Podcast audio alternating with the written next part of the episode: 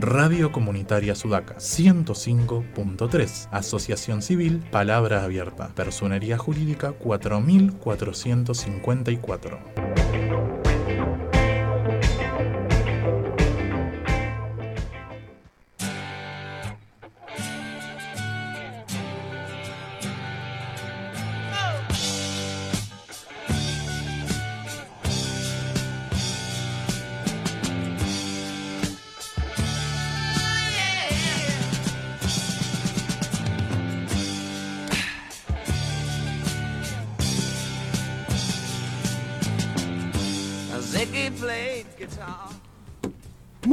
Tardes, empezó Buenos Presagios en la 105.3 Radio Sudaca. Quien les habla, Juan Pablo Simonetti. Frente a mí, mi compañera Ingrid, Bárbara Ingrid Barlamas.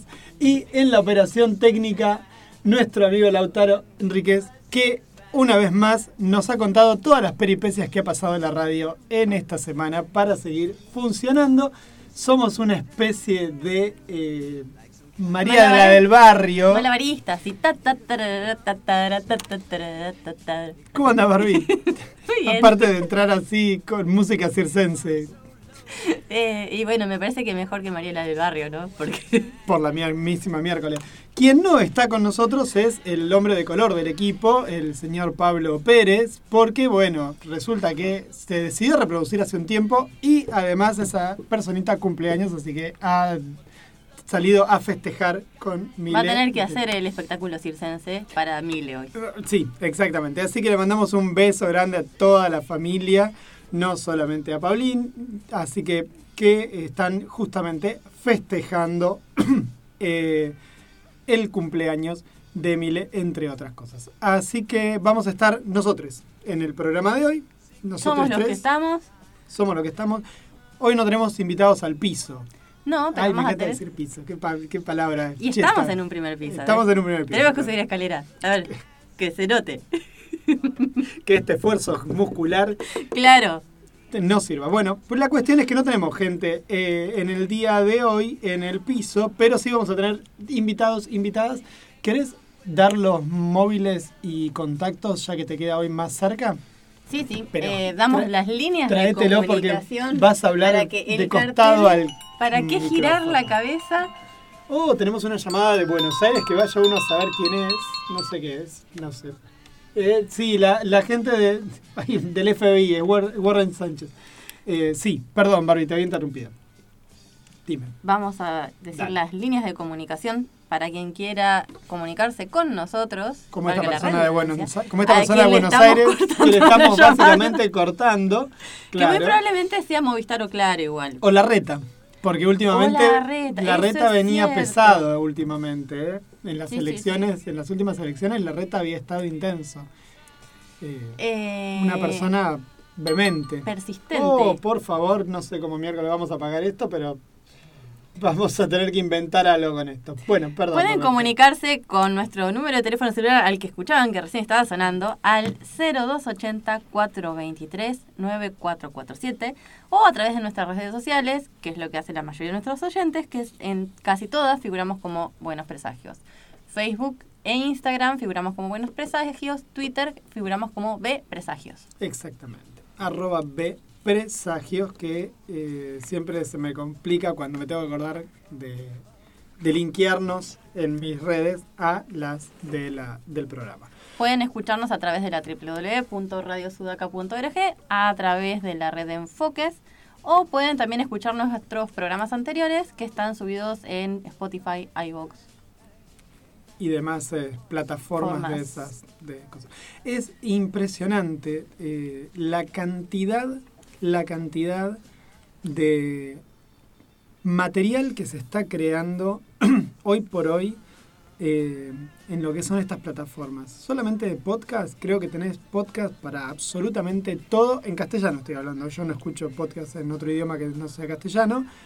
Eh, pero es impresionante. En esta semana ya más o menos me, me puse en contacto con dos o tres mm, podcasts nuevos que hablan solo de historietas. Lo cual es como una cosa como Es muy específico. Sí, además, ¿no? Pero bueno, hoy vamos a tener, vamos a contar un poquito de qué va la cosa. Vamos a estar charlando con Luciano de Reino de Dragón, si yo no tomé mal el apunte que vos me pasaste. Sí. Creador de un juego. ¿Creador de juegos? Contame vos. Es un creador de un juego que nos pasó el dato Marcela Torres de Tumulto. Nos había comentado que teníamos un diseñador de juegos de mesa local y nos pasó el dato y vamos a estar charlando con él. Bien, luego vamos a estar ch- charlando con Ezequiel Dallinger del fes- un festival de animación que encontraste también vos. Esta Sí. semana fue toda investigación tuya. Vamos a ponernos de Eh, acuerdo. Ah, esto del algoritmo de, de Instagram hace que te empiecen a aparecer, ¿no es cierto?, cosas relacionadas con lo que uno busca. Y me apareció, ya lo había visto el año pasado, eh, el Festival Anima Latina. Esta es su sexta edición, es un festival de cine de animación latinoamericano. Nos contactamos con ellos y vamos a estar hablando con el director del festival. El festival se está desarrollando esta semana, va a estar eh, disponible obviamente en Buenos Aires, hay proyecciones presenciales, pero también tienen una página que se llama lumiton.ar y ahí pueden verse muchos de los cortos. Le comenté a nuestro especialista Gastón Sirigman y él me comentó que había estado de jurado en una edición anterior, que era muy interesante la selección de cortos que tenían.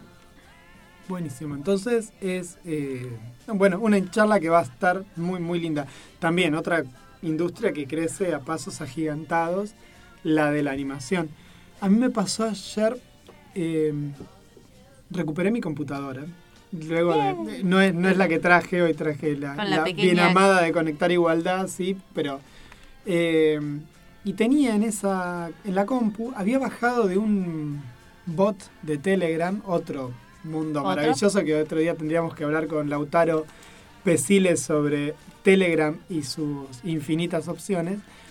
Pero bajé los viejos cortos de la década del 60, 50, 60 de Tribilín, lo de Goofy, de Pluto. Entonces estuve mirando, pero en versión italiana. Como hablan muy poquito, porque los de Pluto son Sí, son básicamente casi son casi mudos.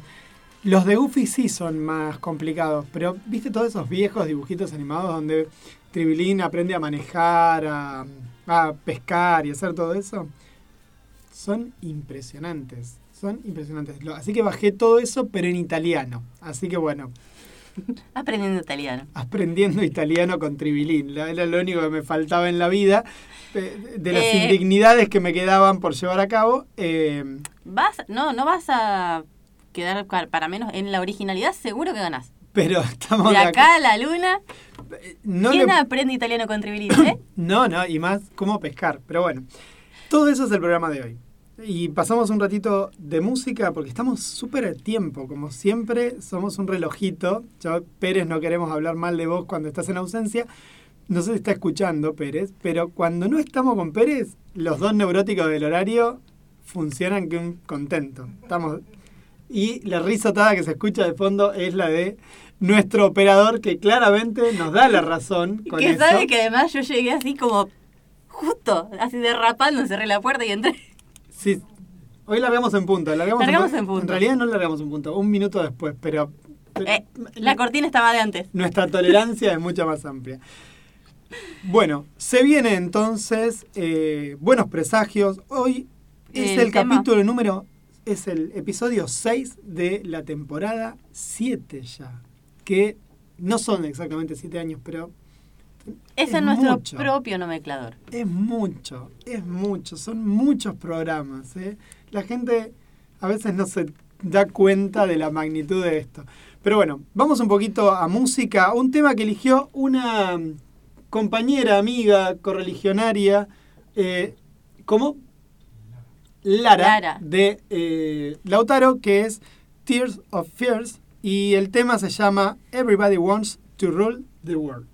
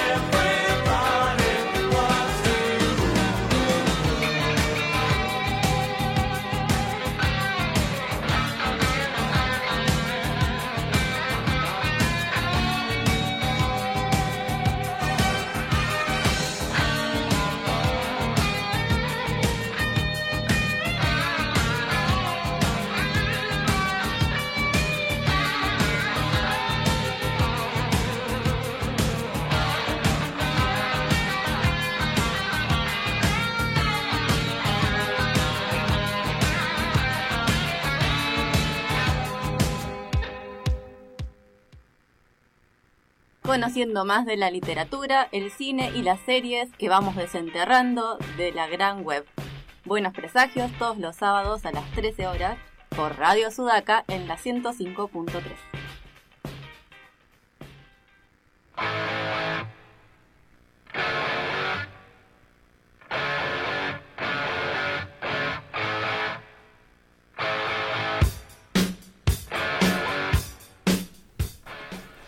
segundo bloque de Buenos Presagios y empezó la sección que yo siempre llamo Dígalo con mímica, aunque formalmente es noticias, y donde nosotros aprovechamos este momento para la, la digresión total, el distender, el charlar, el hablar sobre un montón de cosas que después volvemos a hacer durante todo el resto del programa, pero acá por lo menos tiene sección. Tiene un marco. Tiene un marco, exactamente. Arranco con vos, Barbie, qué novedades tenemos, qué noticias, qué cosas podemos comentar en la jornada de hoy. Bueno, lo que tenemos también son eh, como avisos tipo poblador rural de actividades, espectáculos que hay en la zona. En el Teatro La Podestá, el día de hoy sábado, va a haber una obra de teatro que se llama Potestad. Eh, a las 12, perdón, a las 21 horas. Qué difícil. Y es del grupo Bandurria de Puerto Madryn. Perfecto. Eh, hace rato no voy a la Podestá. Tiene cosas interesantes. Sí, sí, sí. Y el día de mañana, domingo 7, va a estar la obra Sueños de Agua de Andrea Despo, y Liliana Ancalo. Yo ya la había visto en Gaiman eh, hace unos meses atrás cuando se presentó. Es muy bonita. No sé si tuviste la, oportunidad la vi hace mucho. No, es nueva, es, no, tiene no, su tiempo. Es tiene su tiempo, la ha presentado en distintos lugares. Así que Creo que la vi en el Rayo Verde, ¿es el teatro? Puede ser, sí, sí. Esa está el domingo del día de mañana a las 20 horas. Ambas obras de teatro en la Podesta. Que, bueno, ah, tiene una temática sobre pueblos originarios, originarios muy marcada en el marco de siendo el garrón que se comió Andy el año pasado. Eh, claro, ella fue una de las personas que fueron capturadas, y llevadas por la policía y estuvo retenida durante varios días. Exactamente, exactamente, tremendo. Yo tengo una novedad local, bastante interesante, en realidad no es tan local, es de Radatili, pero va a estar Mariana Ruiz Johnson del 12 al 14 de mayo en un corredor librero patagónico, se llama el lugar Gonza Viajera, Garza Viajera, perdón, lo que pasa es que es muy mala la, la letra de la publicidad. Mariana Ruiz Johnson es una ilustradora y guionista y escritora de literatura infanto-juvenil. Ha hecho varias historietas y la verdad que es una cosa muy, muy interesante. Es una señora más joven que, que nosotros y va a estar el 14 de mayo desde las 15.30 en La Veredita, ahí en Radatili, en este lugar que es Garza Viajera, cuya dirección es Chiriguano 355 Radatili. La gente que esté por la zona, bueno, vaya. Y si alguno de nosotros puede llegar a estar ese fin de semana, porque justo el fin de semana que viene, en eh, por la zona. También no se la pierdan, es una ilustradora, guionista muy, muy interesante. Y mm, Hotel de las Ideas ha sacado varias cosas de ella. Esto me lo pasó la gente de Un Amor Diferente, así que le agradecemos a Camila la posibilidad de que nos haya chusmeado esta información. Eh, calculo que ella va a ir porque me, me avisó medio como que quería hacerlo. Bueno, otra novedad el bueno me lo tengo que quitar. Lo voy a decir al aire. Hay que quitarse el bueno. Eh, como siempre, así escarbando cualquier noticia que hubiera sobre el estudio Ghibli, eh, se está difundiendo bastante más distintas producciones que están haciendo este año. Eh, por ejemplo, a principios de año, toda la cadena de cine Hoyts pasó en una especie de festival de películas especiales de Ghibli, todas las películas del estudio. Que obviamente fueron, digamos, en lugares donde hay de la cadena Hoy. Pero, aparte de eso, no es solamente acá en la Argentina, sino que han estado tratando de difundirlo en otros países para poder ver si pueden repuntar financieramente el estudio. Y tal vez pudieron haber visto algunas imágenes en alguna ocasión. Hay una obra de teatro sobre el viaje de Chihiro de, eh, con actores, que únicamente se estaba realizando en Japón. Hicieron una adaptación y ahora está haciéndose eh, la presentación en todos los países de habla inglesa. Según cómo les vaya, se va a ir expandiendo a países de otras lenguas. ¿Están con dificultades económicas Estudio Ghibli? Estudio Ghibli siempre tuvo dificultades económicas por el tipo de animación tipo de que animación. sostienen y por los tiempos. Ellos para hacer una película toman entre 6 y 7 años. Claro. no es muy redituable, claro, claro, pero el grado, digamos, de eh, detalle y dedicación que le dedican a cada una de sus producciones hace que no sea tan redituable teniendo en cuenta que después no, no necesariamente tiene el mismo impacto en taquillas. Y después, hoy en día, ya directamente pasan a plataformas. Claro. Entonces están tratando de diversificar. Una de las opciones fue este parque temático que realizaron, que parece que tuvo mucho éxito y que solamente abrieron un porcentaje del parque porque siguen ampliándolo. Y el ampliar eh, la difusión y la distribución de los otros productos que tiene el estudio Ghibli, como por ejemplo esta obra de teatro, que ya empezó a abrirse al resto del mundo.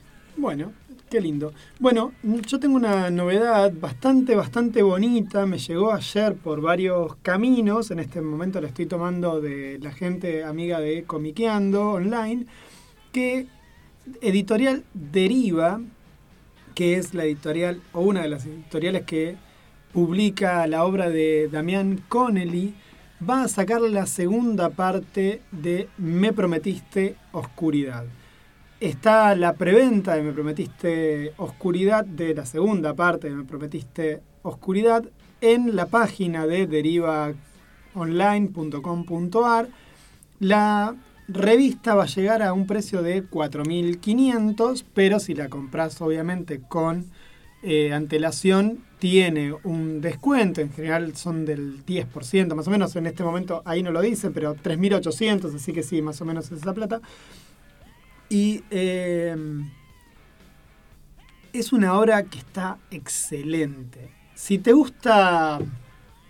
Si te gusta la Doom Patrol de Morrison y te gustan los cómics de mutantes, si le sumas además una obra que es muy interesante en lo visual, muy interesante lo visual, en blanco y negro, con unos dibujos que toman algunas fotografías, que retocan fotografías, con una intensidad en el guion muy interesante.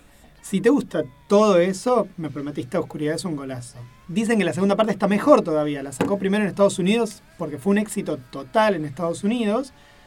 Y ahora empieza a salir acá en Argentina esta obra. Está la preventa de esta obra. Así que realmente mm, recomiendo, recomiendo que si pueden gastarse unos morlacos en Me Prometiste Oscuridad, lo hagan porque eh, tiene, tiene toda, toda la onda. Tengo otra, otra más de, de publicaciones, pero si querés, vamos, vamos uno y uno Yo ya. eh, para que, que la encuentre fundamentalmente la, la noticia, porque en realidad, tengo que decirlo, eh, Editorial Merci no para de sacar cosas interesantes.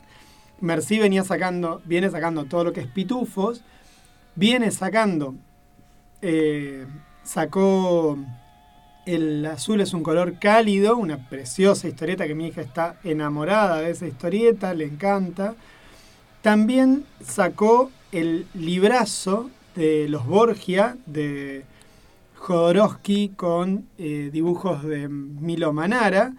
Y ahora va a sacar, pero quiero encontrarlo porque no podía encontrar la noticia, por eso venía estirando, un manga que cuando se lo diga a Lautaro va a quedar flasheado. Disculpen lo desprolijo, gente, pero ustedes ya saben que somos desprolijos en general. Eh, ayer Germán Tolosa hizo un vivo para contar, lo putié por todos lados porque le dije cómo puede ser que no lo hiciste con nosotros, si te bancamos en todas, Cuchi. Eh, el cómics es, ay por favor no lo voy a encontrar ahora, me odio profundamente. Bueno, pero van a incursionar en el manga. Va a incursionar en el manga, Porque sí. venían con historieta europea. Para que. Sí, y ayer ya se peleó en vivo con los otakus, o sea, fue como muy divertido. en el vivo se peleó con gente, porque parece ser que le discutieron la traducción. Que claro, parece ser que hay como una, toda una cultura obertiana de la traducción del manga, de lo que sería Oberto, de la gente de Ibrea. Parece Ah. ser que Germán no va a ir por ese camino tan En cuanto a la forma de ponerlo en viñetas o a la forma en que está traducido el lenguaje. Parece ser que, por ejemplo, no va a decir, no, chabona, te recabió. Una cosa por el estilo, no va a decir, aunque su equivalente japonés sea esa. Y acá la encontré. Escucha, Lautaro, porque esta la te va a partir el valero. Es, quiero ser asesinado por mi alumna de... ay, para que no le veo la... Acá. Usamaru Furuya. ¿Lo conoces? ¿No? Quiero ser asesinado por mi alumna. Es interesante, puede ser polémico. ¿No lo leíste? No. Ah, bueno, ¿no lo leyeron? Bueno, yo no tenía, como siempre, mi capacidad de recordar los autores en líneas generales es de nula para, para arriba. Pero el título es memorable, sí. Sí.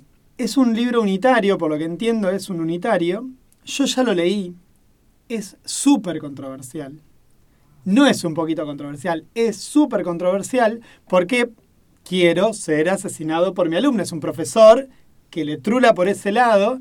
Es súper interesante. Es un autor que no hay nada publicado en Argentina de él. Yo he leído cosas por scan españolas o por traducciones online que hacen gente que... Ese es el título. No, pero es el título en general. ¿eh? Es la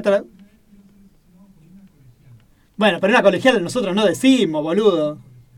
Ah, perdón, estamos discutiendo acá con Lautaro. Sí, mi alumna, mi colegiala. ¿Salió al aire esto? No, lo de colegiala. Bueno, acá nuestro operador está diciendo que el título original es Quiero ser asesinado por una, por una colegiala. Pero una colegiala no es a lo que se usa en Argentina, no está mal traducido por mi alumna.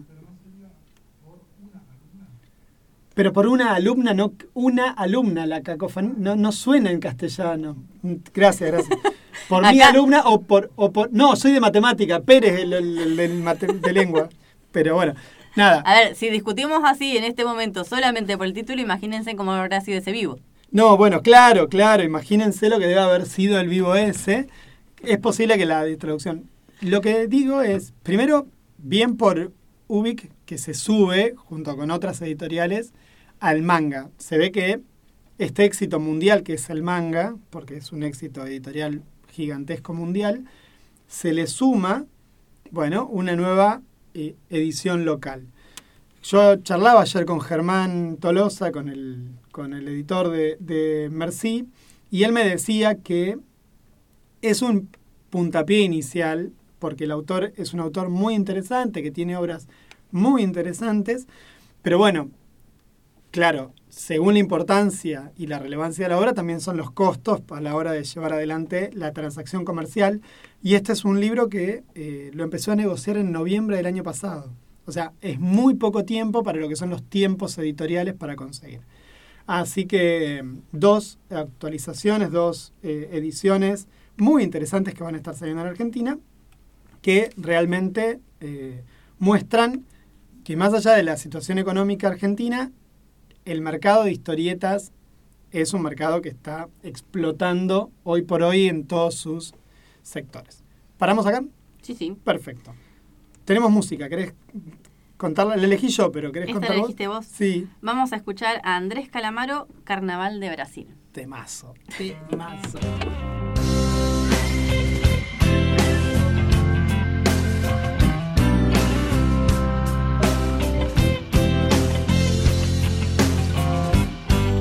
La musa es una sola musa o es una serpiente de muchas cabezas. Los buscadores de promesas la tientan con cerveza. Si se va puede volver el día menos pensado para darle su consuelo al poeta mal hablado.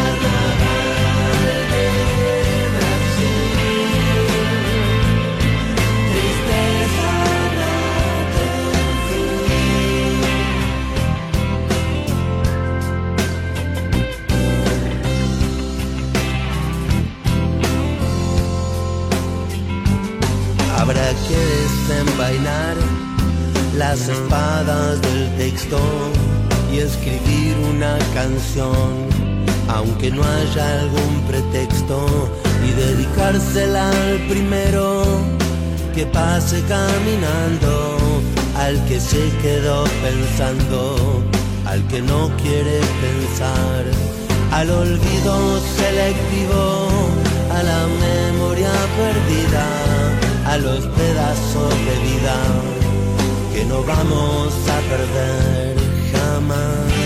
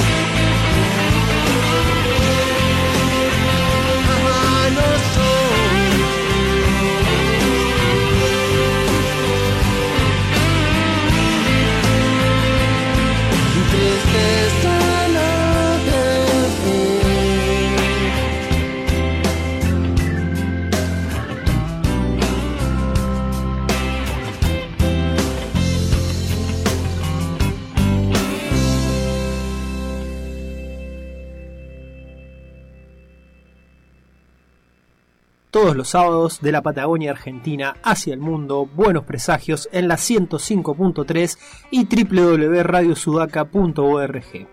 Buenos presagios.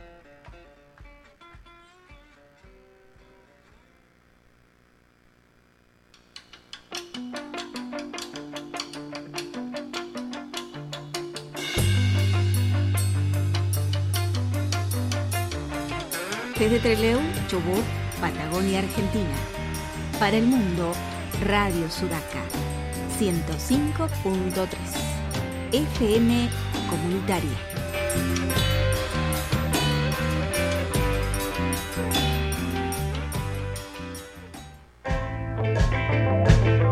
Radio Comunitaria Sudaca 105.3, Asociación Civil Palabra Abierta, Personería Jurídica 4454.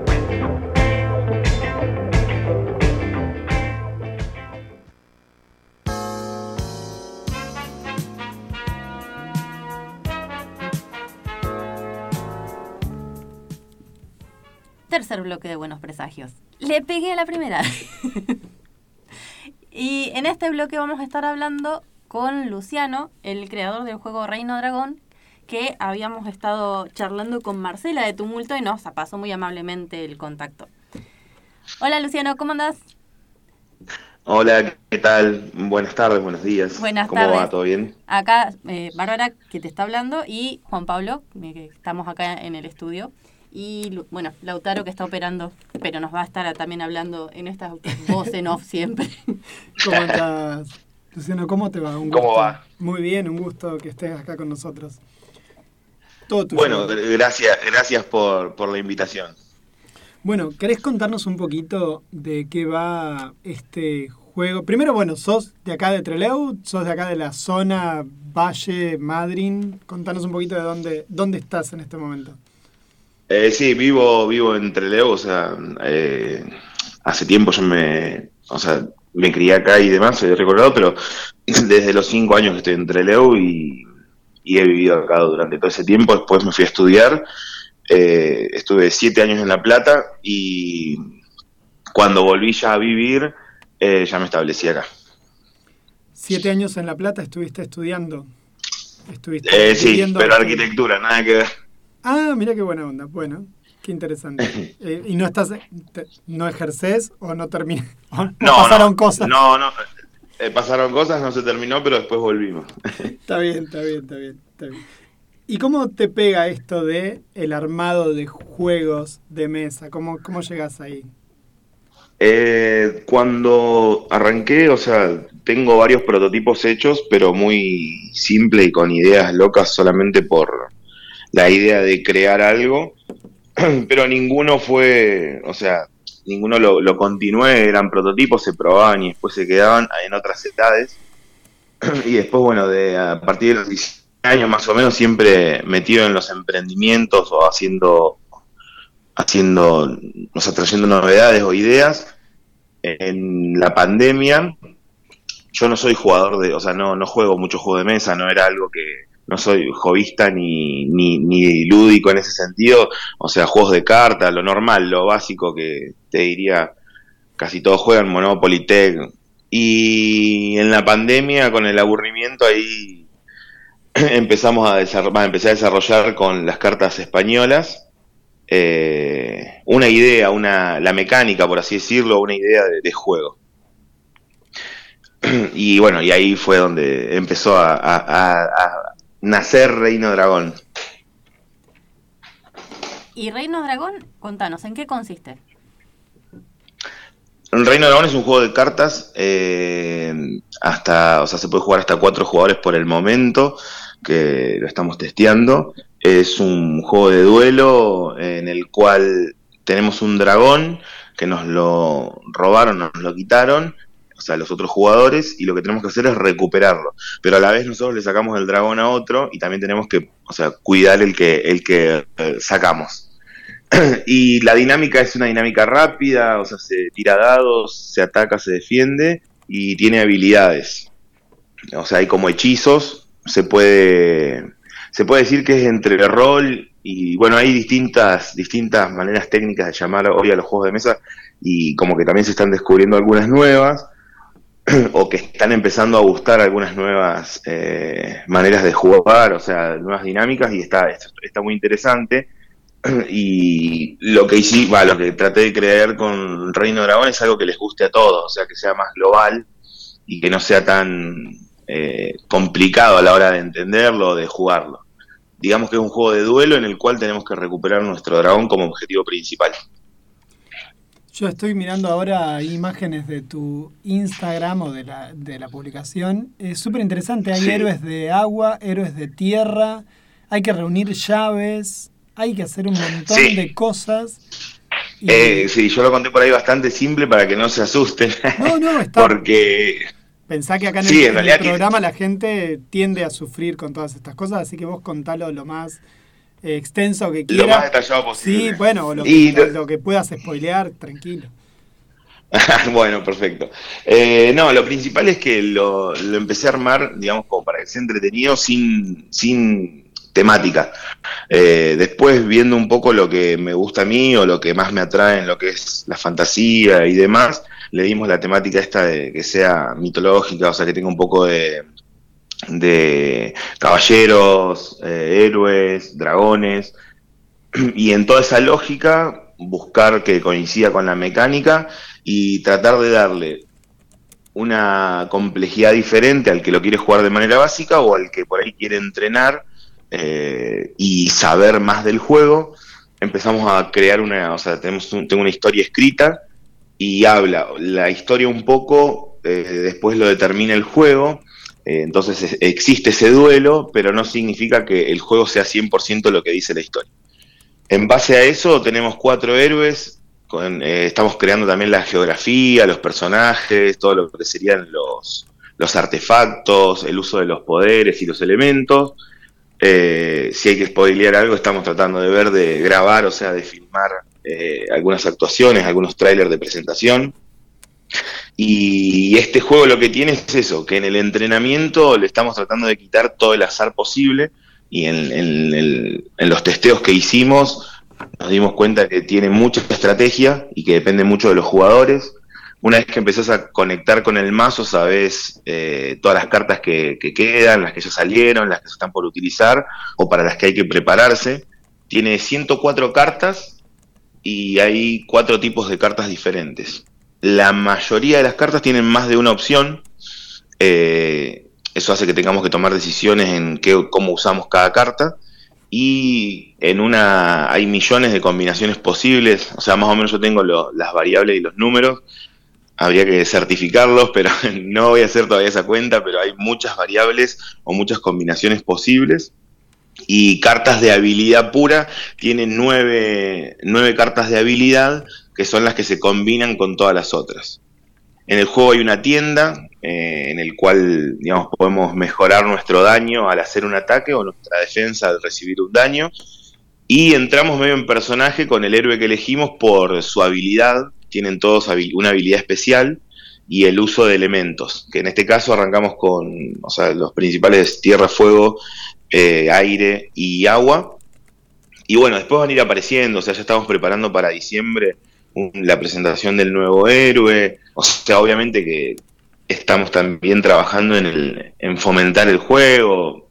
Por eso súper agradecido con, la entrevista, porque lo que a mí más me interesa es que la comunidad, por lo menos local, acompañe y, lleve el juego adelante porque está muy interesante la competencia. Eh, las, partidas que se dan cuando se empieza a jugar, o sea, un poco más experimentado, funcionan muy bien, salen buenas partidas y es muy divertido el juego.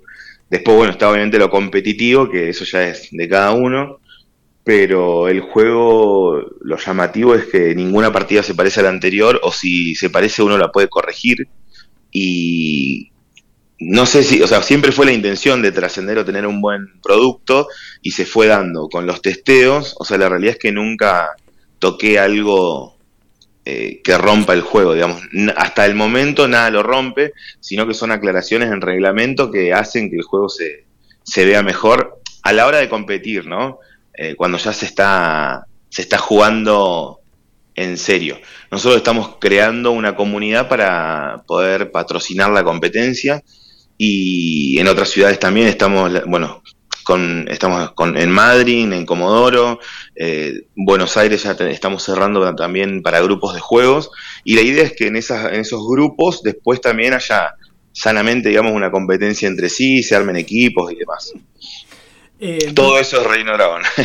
todo eso es Reino Dragón. Un montón, un montón. Si, si, hubiéramos sabido, yo en lo personal no me di cuenta de, de decirle a Barbie que te invitara al piso, así en este momento estaríamos de pie frente a la mesa, frente al micrófono, jugando. jugando mientras, claro, y la gente pegándose el embole de sus vidas porque nosotros no le estaremos dando bola al programa.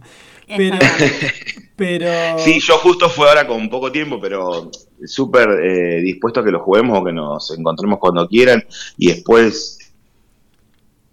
Eh, poder entregar un juego, si le interesa y alguien quiere saber más, más que, bienvenido y agradecido, porque la realidad mía también es que quiero eso, que se conozca el juego, porque estamos muy, bueno, ahora ya somos un equipo, o sea, estamos, eh, fui armando un equipo de trabajo porque ya cuando entramos en la distribución y, en hacerlo conocido y demás, ya se requiere de un equipo, solo es difícil. Y con el equipo también, bueno, hoy lo que queremos es que se conozca, que lo jueguen todos, en principio. o sea, la idea principal es esa, que hoy, porque se juega de a cuatro, es bastante entretenido, se puede jugar de, en familia, eh, con los hijos, yo tengo hijos y la verdad que les gusta, o sea, quieren jugar, sacarlos un poco, de, salir un poco de la pantalla lo principal, y es entretenido en sí el juego, porque además cada uno medio como que se representa con un héroe, o en la manera de jugar se nota mucho, hay gente que sea más defensiva, más por ahí a algunos les gusta ser más agresivos y atacan, y eso está bueno también jugar con gente que no conoces, porque el experimento de la experiencia del juego es muy buena. Es un test de personalidad. Claro, claro, va a terminar casi a la Totalmente. con todo el mundo. y, ahí te terminás creyendo, viste, el rey Arturo levantándote y diciendo quiero mi dragón, dámelo, y bueno, y hay catapultas, hay, eh, hay habilidades que funcionan muy bien con la lógica de la época. O sea, no sé, un ladrón de aldea quita una carta, una catapulta te rompe el castillo, eh, no sé, eh, fuego cruzado que son, o sea, le pega a todos. No sé, cosas que están buenas que cuando todo está, casi todo está eh, explicado en la carta en sí, y eso se combina con otras cosas y, bueno, hay un ida y vuelta, te lo bloqueo, bueno, eh, está bueno eso y lo que hicimos fue que se pueda hacer todo en cualquier momento. O sea, no es como el respeto del turno, digamos, eh, hay un ida y vuelta muy largo, está bueno. Y solamente con cinco cartas en mano. ¿En qué instancia estás del juego? Porque estás diciendo que lo vas ajustando, se le van haciendo, digamos, ampliaciones, pero ya está impreso, ya se puede conseguir, está en distribución. El juego ya está en venta hace cuatro meses de manera pública, o sea, funcionando bien. La realidad es que donde más lo compran es de, las afueras, o sea, eh, Mendoza, Rosario, Buenos Aires, o sea, casi todo Buenos Aires. Es lo que mejor ha reaccionado a la compra del juego. Nosotros arrancamos con una campaña publicitaria, o sea, bastante amplia. Eh, por suerte también nos están pidiendo el juego de afuera y eso es para nosotros o sea, está más que bueno, súper contentos con eso. Y localmente, bueno, viene el boca en boca, la página está disponible para todos, obviamente, es reinodragón.com y ahí pueden encontrar eh, el juego.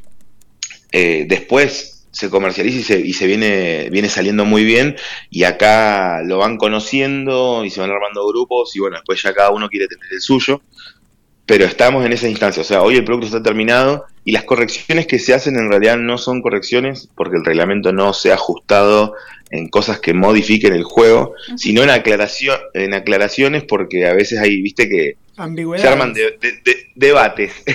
¿Cómo se interpreta esta regla? Claro. claro, pasa en la vida, pasa en la vida, bueno, empezó a pasar en Reino Dragón, que es lo que me llamó la atención, pero bueno, es por también el deseo de, de ganar y de querer jugar de manera correcta.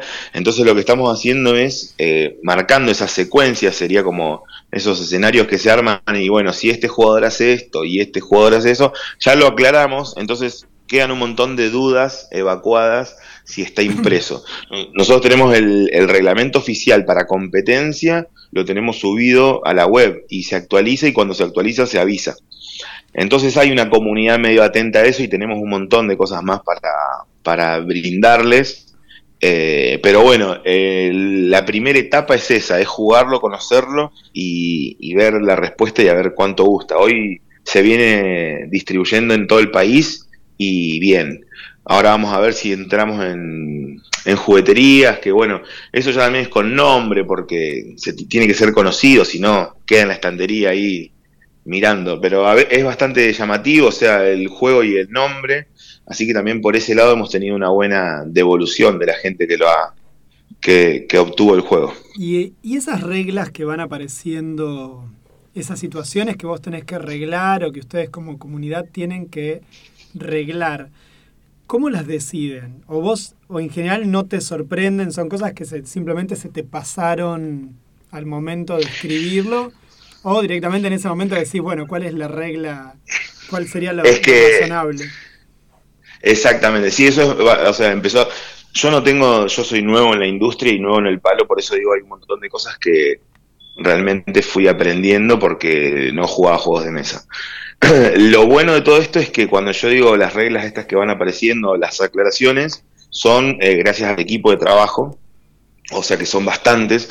Nosotros ahora estamos, más o menos, tenemos activas cuatro mesas de cuatro jugadores, o sea, tenemos un grupo que testea de aproximadamente 16 personas y después un montón de personas más que están en contacto conmigo o que yo estoy en contacto con ellos tratando de eh, ver cómo funciona el juego. O sea que lo bueno de esto es que para el que compró Reino Dragón, si quiere saber eso o cuando tiene esas dudas, ya directamente las ve en el reglamento porque nosotros estamos anticipadísimos a eso. O sea, hoy hay chicos y chicas que juegan el Reino Dragón muy bien y las partidas son muy divertidas y súper competitivas. Estamos preparando o sea, entrenamiento de casters, queremos oficializar todo lo que sería el, eh, los árbitros y ya tenemos una sala armada para streamear, que bueno, esto también está muy pegado a, a lo que realizan ustedes con el tema de los medios y que bueno, ya se van enterando y estamos abiertos a, a mostrarlo y a participar en cualquier eh, tipo de evento. Eh, estamos preparando todo lo que es el streaming y, y el, y el juego en vivo, digamos, eh, en vivo y presencial. Ah, buenísimo, una excelente noticia. Avisanos sí con tiempo como para poder charlar con vos y Sí. poder hacer las invitaciones pertinentes. Exacto, sí, buenísimo, porque la realidad es esa que el equipo está, es- labura mucho y está atento a todo esto, esto del reglamento y demás para poder profesionalizarlo, formalizarlo lo más que se pueda y que el juego quede sumamente cer- cerrado en cuanto al reglamento, a la manera de jugar y poder decir que es un juego súper testeado, o sea, a nosotros las cuentas, sí, o sea, las últimas cuentas que yo hice tiene más de 87 millones de combinaciones de juego. Entonces, eh, imagínate que algunas combinaciones son súper simples, o sea, de hacer una compra en el- la tienda, pero mm, en ataques y demás nosotros estamos haciendo el registro de tiempos por ronda, eh, estamos eh, registrando las mejores defensas, los mejores ataques, los promedios de, de fortificación, porque es como un castillito que vos vas armando, eh, con todo con la limitante de que todos jugamos con el mismo juego. A diferencia de otros juegos de este tipo, eh, o sea, todos jugamos con el mismo producto, eh, o sea, el mismo accesorio, por así decirlo. Todos tenemos el mismo deck, las mismas cartas, se mezclan y nos tocan a- eh, lo que nos toca. en eso hay estrategia para poder acomodar el juego, pero también todas las actualizaciones que saquemos de acá en adelante van a ser para el juego, para todos los jugadores. Excelente, excelente, tremendo. Sí, laburé, o sea, laburamos mucho y lo pensé mucho para que realmente sea eh, algo a lo que nos podamos apegar y decir, está bueno jugar Reino Dragón, está bueno bancarlo y, y yo soy fanático, o sea, imagínate que lo vengo, lo vengo jugando y trabajando hace un montón, soy el primer fanático, pero me gustaría no ser el, eh, el único ni el primero del... Hay gente que le gustó mucho y que lo está lo está disfrutando y está atento. O sea, nosotros ya nos pidieron las actualizaciones y, y hay gente que se quiere copar para ser los primeros que testean. Eh, entonces, bueno, y no es gente de acá, es gente que ni me conocía. La verdad que con eso súper súper contento y haciendo lo que me gusta. O sea que si hay gente que quiere ser un beta tester del juego, puede ponerse en contacto con vos como para, como para divertirse Sí. con eso también. Sí, sí, sí, porque o sea, nosotros en lo que es comunidad estamos tratando también de, de saber los roles que, que necesitamos y los roles que también que al, al jugador o a la gente les guste cumplir. Hay mucha gente que le gusta eh, esto de explicar un juego de mesa y Reino Dragón tiene un montón de cosas, está re bueno con poco, o sea, es con pocas herramientas tenés un montón para desarrollar. Y bueno, en Comodoro tuvimos una experiencia muy buena con un chico que lo conoció allá y es como hoy el masterson de Comodoro, Jonathan. Eh, bueno, Marce también Neil Madrid también. eh, la idea es eso, saber contarlo y que lo jueguen como se tiene que jugar porque la competencia está re buena. O sea, después está Flor, una de las chicas que también se anotó y quiere ser jugadora. O sea, nosotros llevamos un registro de jugadores y esas devoluciones a nosotros nos sirven un montón. Algunas veces para aclararlas y otras veces para, eh, para, para registrarlas en el juego. Buenísimo. Bueno, muchísimas gracias. Es por- todo, es todo un mundo, un mundo divino y fantástico, digamos. La verdad que estamos muy contentos con eso. Bueno, entonces aquellos que quieran eh, obtener el juego lo hacen a través de la página web de reinodragon.com. Sí, lo pueden conseguir en la página. Lo principal también es que nos sigan en Instagram o en TikTok, es reino.dragón, y ahí también van a ver las novedades. O, ahora vamos a sacar eh, promociones con descuentos. Después, obviamente, que me imagino que vamos a sortear unos. Eh, si quieren, hay uno a Sí, disposición. Siempre, siempre. Uno para ustedes también, para que lo conozcan y lo jueguen. Eh, en eso me comprometo y después, después arreglamos eh, con, con producción. No, pero la idea es mandarles uno, que lo conozcan y que me hagan la devolución, porque eso es lo principal. Y bueno, y que nos sigan en reino.dragón. Nosotros en general todo lo que nos regalan muy amablemente, en general Lo lo, volvemos- sorteamos. lo sorteamos a, a la comunidad Pero bueno, en este caso, como es un juego, capaz que lo juguemos primero y después lo regalamos usado con un par de Claro. No, por, por, e- por eso te digo que mando dos. Uno Ah, para bueno, ustedes sí, sí, y sí. otro para sortear. Bueno, muchísimas, muchísimas gracias. Somos Así es que sorteamos humilde. está nuevo. No, sí, y la idea es que lo, que lo conozcan y lo jueguen porque es muy divertido. Bueno, Buenísimo. muchísimas, muchísimas gracias por, por tu tiempo, Luciano. Y bueno, quedamos a disposición tuyo para, para cuando lo necesites, ¿dale? Cualquier evento o prueba que vayas a ir realizando, eh, acá estamos para difundir también. Buenísimo, muchísimas gracias. Entonces es, eh, bueno, es mutuo, lo que necesiten también a disposición y gracias por el espacio. Muchísimas gracias, Luciano. Chao, gracias, hasta luego. Charlamos con Luciano, creador del juego Reino de Dragón. Y ahora vamos un poco a música y después seguimos con más entrevistas. Sí, sí. Así es. Bueno, perfecto. Tenemos ahora Tom's Dinner de Silvana es una Estrada. versión de Silvana Estrada, de un clásico de, creo que es la década del 60. Es Ya- muy bonita. ¿Le y elegiste está- vos sí. ese? Yo no me acordaba. Precioso. Bueno, contanos, contanos. I am sitting in the morning at the diner on the corner. I am waiting at the counter for the man to pour the coffee. And he feels it only halfway, and before I even argue, he is looking out the window at somebody coming in.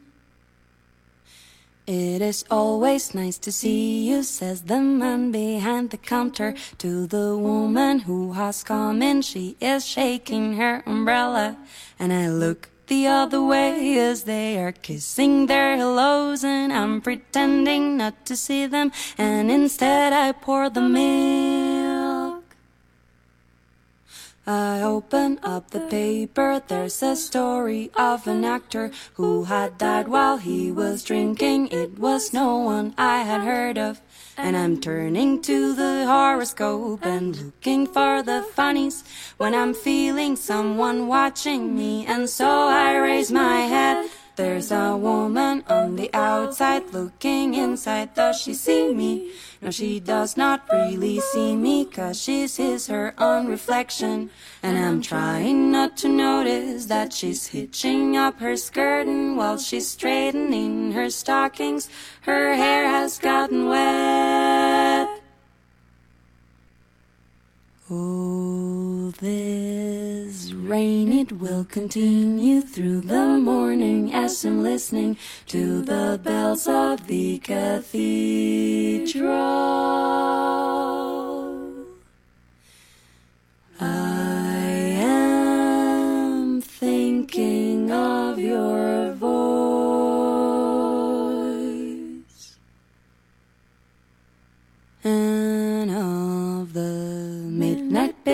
Once upon a time before the rain began.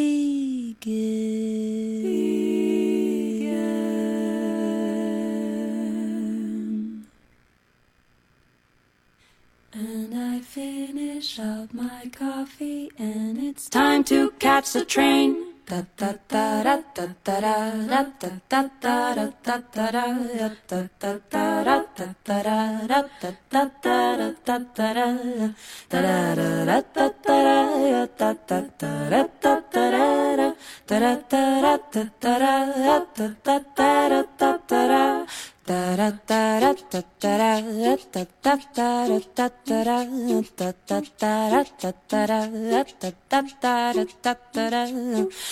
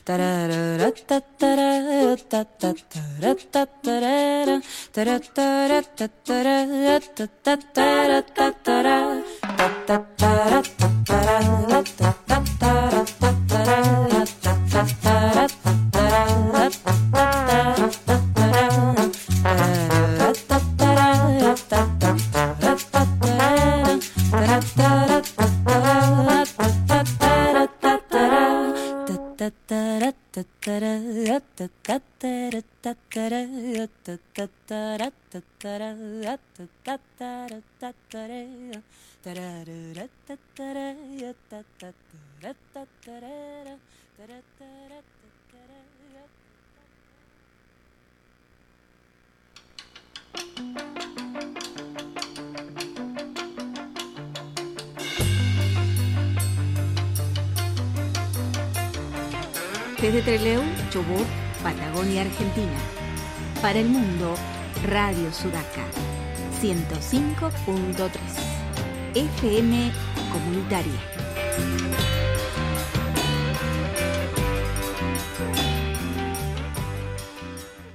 conociendo más de la literatura, el cine y las series que vamos desenterrando de la gran web.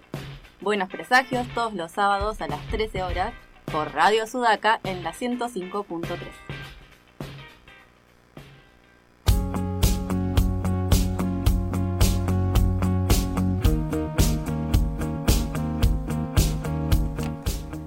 Cuarto bloque de Buenos Presagios y ahora vamos a estar hablando, como habíamos anticipado en nuestro resumen del programa, con Ezequiel Dallinger del Festival Anima Latina. Y sería bueno que me pongan los auriculares para poder escucharlo, porque si no, no voy a poder escuchar la llamada. Hola Ezequiel, eh, acá Bárbara Barlamas y Juan Pablo Simonetti en la mesa. Te estamos Hola, buenas tardes, Bárbara y Juan Pablo. Muchas gracias por la invitación a participar del programa y por el interés con Anima Latina. Bueno, muchísimas gracias por, por aceptarnos la invitación vos, Ezequiel. Eh, ¿Querés contarnos, por favor, un poquito de qué va la cosa, de qué va el Anima Latina y este festival de cine de animación? En nuestra ignorancia, porque por lo que vemos es la sexta edición, o sea, se ve que ya tiene un largo recorrido. y nosotros nos venimos a enterar ahora tarde. Ah, está bien, porque bueno, hay que sumar a nuevos públicos. Eh, Anima Latina es un festival de cine de animación latinoamericano que inició ya en 2016. Comenzamos como una muestra, después se transformó ya en un festival competitivo y actualmente también eh, tiene un laboratorio de proyectos en desarrollo.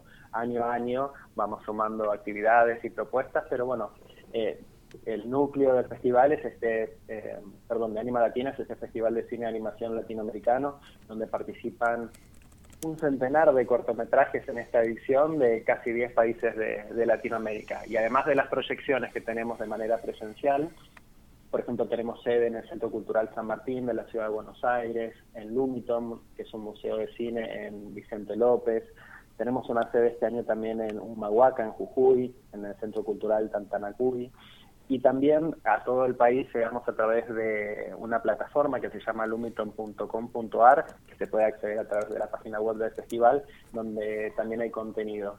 Así que además de, la exhibición presencial, la, online, eh, contamos también con talleres, con charlas, bueno, un sinfín de actividades alrededor de lo que es eh, la animación exclusivamente latinoamericana. ¿Cómo nace Anima Latina? Nace ya hace, como les decía, en 2016 junto a Daniel Yesti creamos este proyecto con el objetivo de dar visibilidad a, la animación latinoamericana. Existen varios festivales de animación en Argentina y en otros países del mundo, pero lo que detectábamos que no había uno exclusivo haciendo foco en la animación latinoamericana y especialmente en el talento emergente. Nosotros en la búsqueda que realizamos eh, cuando hacemos la curaduría de, los cortometrajes que participan es eh, bueno detectar que, cuáles son los nuevos artistas, animadores que, consideramos que tenemos que hacer foco para que más gente conozca su, su trabajo, porque tal vez hoy en día es un poquito más fácil acceder a la producción de contenido audiovisual, pero sigue siendo difícil eh, mostrarlo, ¿no? Uno tal vez puede desarrollar un cortometraje independiente, pero después hay que buscarle el lugar de difusión, esa ventana de exhibición, y creo que los festivales tenemos la obligación de bueno presentar a los nuevos talentos a, los espectadores. Sí, yo estaba justito compartiendo la página de, del festival y veía ahí una, una gran, gran pluralidad de, de, cortos, de competencias.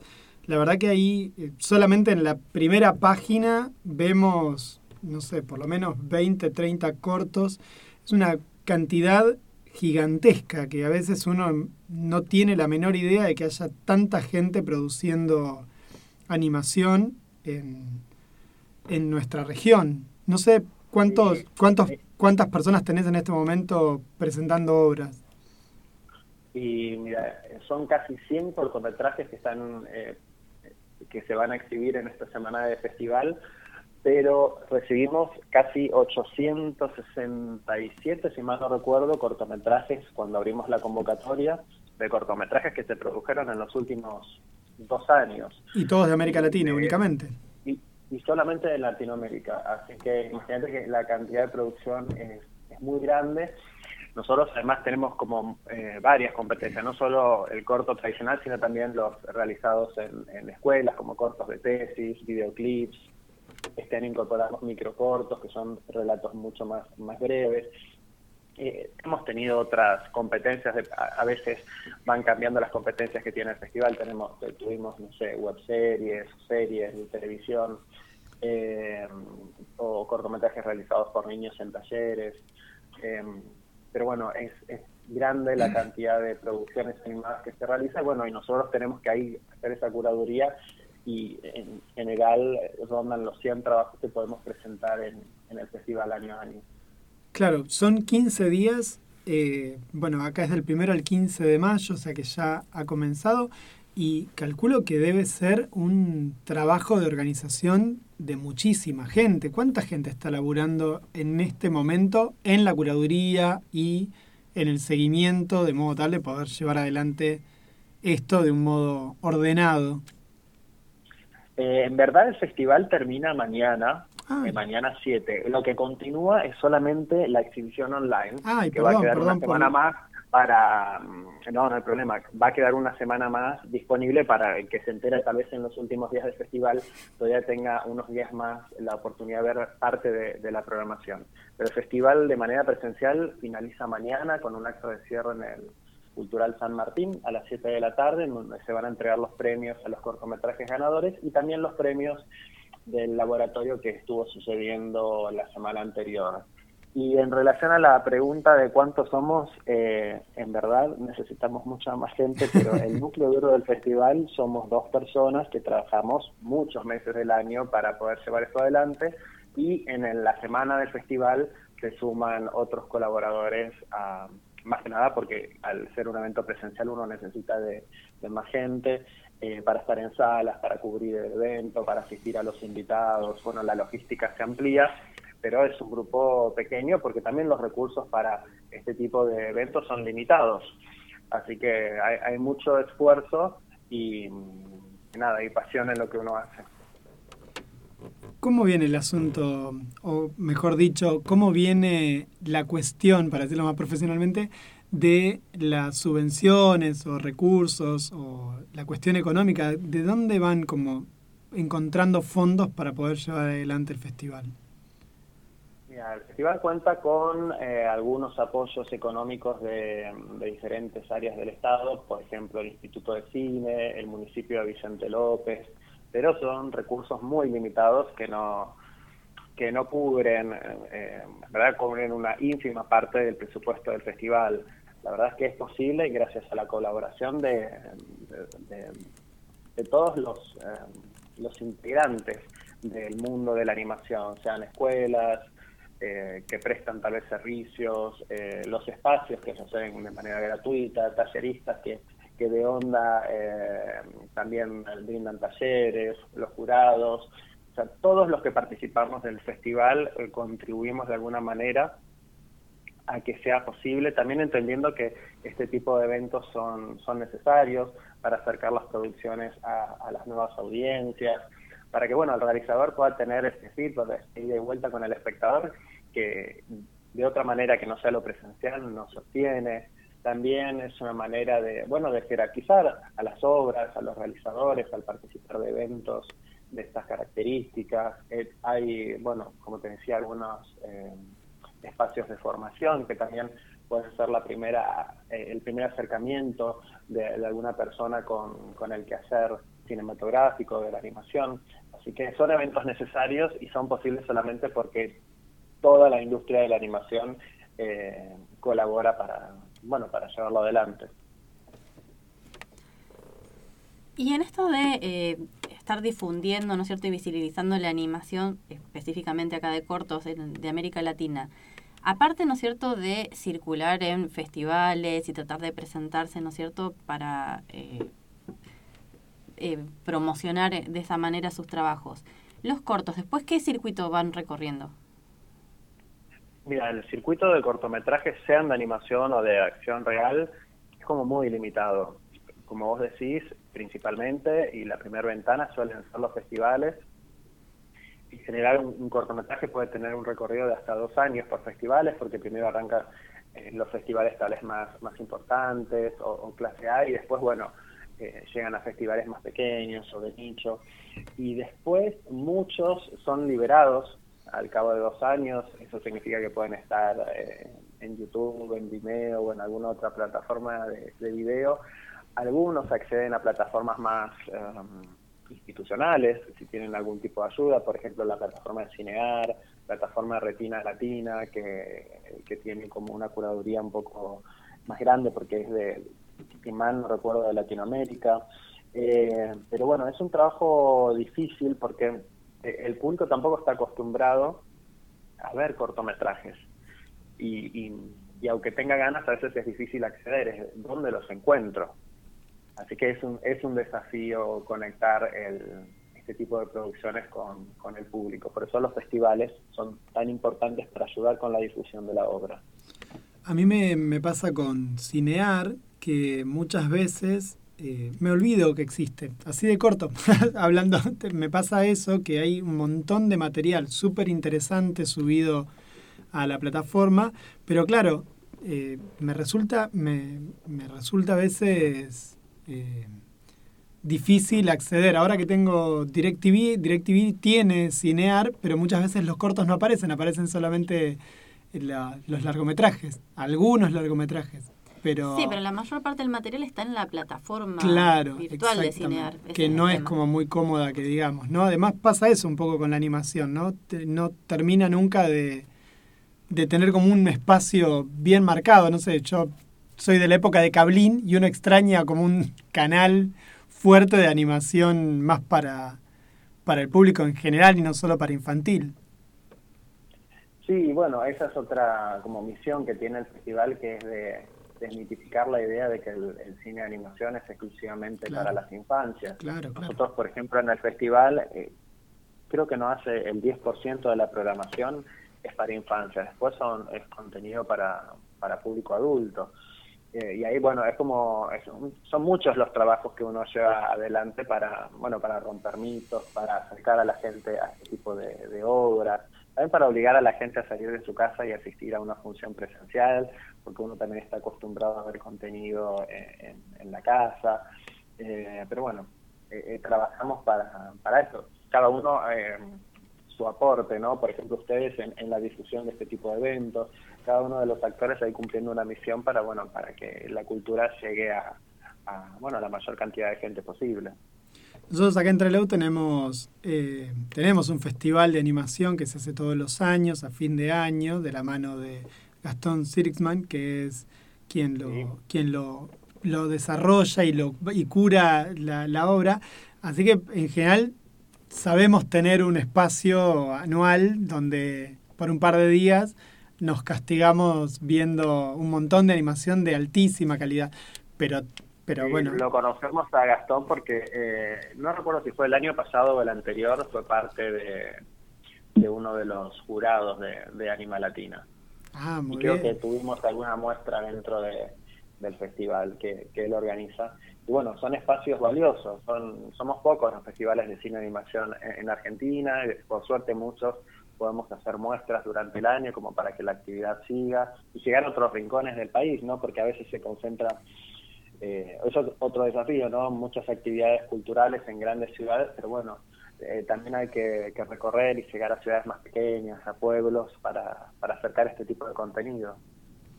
Sí, es, es tremendo eso, ¿no? Es una como la gran limitante que estamos teniendo, sobre todo hoy con la cuestión económica, termina siendo muy complicado a veces que venga gente, no sé, en tu caso, invitarte a vos para que vengas es, también es un tema presupuestario interesantísimo y con pocos fondos, como vos decís, invitar a alguien de otro lado para que vaya, no sé, presentando la obra, para contar un poco del festival y todo eso, termina siendo un desafío organizacional bastante, bastante interesante, por decirlo de modo elegante.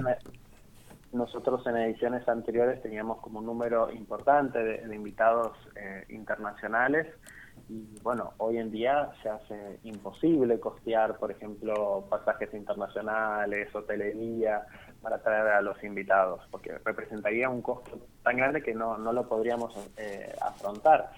Por suerte, después de la pandemia se instaló también esta idea de la, de la virtualidad y tal vez algunas actividades se pueden hacer con profesionales o referentes de la industria latinoamericana de manera online, pero bueno, entendemos que no es lo mismo. Pero bueno, uno trata de, encontrar soluciones a, los problemas que se presentan día a día. Y, la gente se engancha, ¿no? O sea, luego de pandemia la gente está como más dócil para participar de forma online, ¿no? Para estos eventos. Antes era más complicado.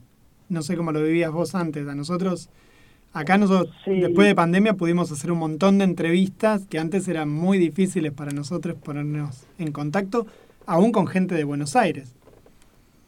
Sí, yo creo que sí para organizarlas, pero también eh, hay un desafío que es enganchar al público.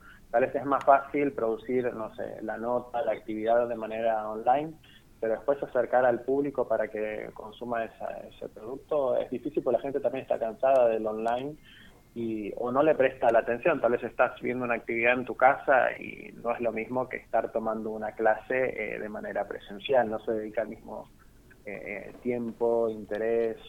Eh, son otros desafíos, ¿no? Como decía un ratito antes, son soluciones que encontramos a estos problemas, pero tampoco son las mejores soluciones. Son las que, las que vamos pudiendo ajustar en función de, los recursos que vamos disponiendo, ni más ni menos. Eh, yo me quedaba pensando, estaba mirando recién entre los cortos, toda la parte de cortos infantiles, la variedad de estilos que hay en las animaciones, desde stop motion, realizadas por niños, desde stop motion hasta animación más tradicional, una cosa maravillosa.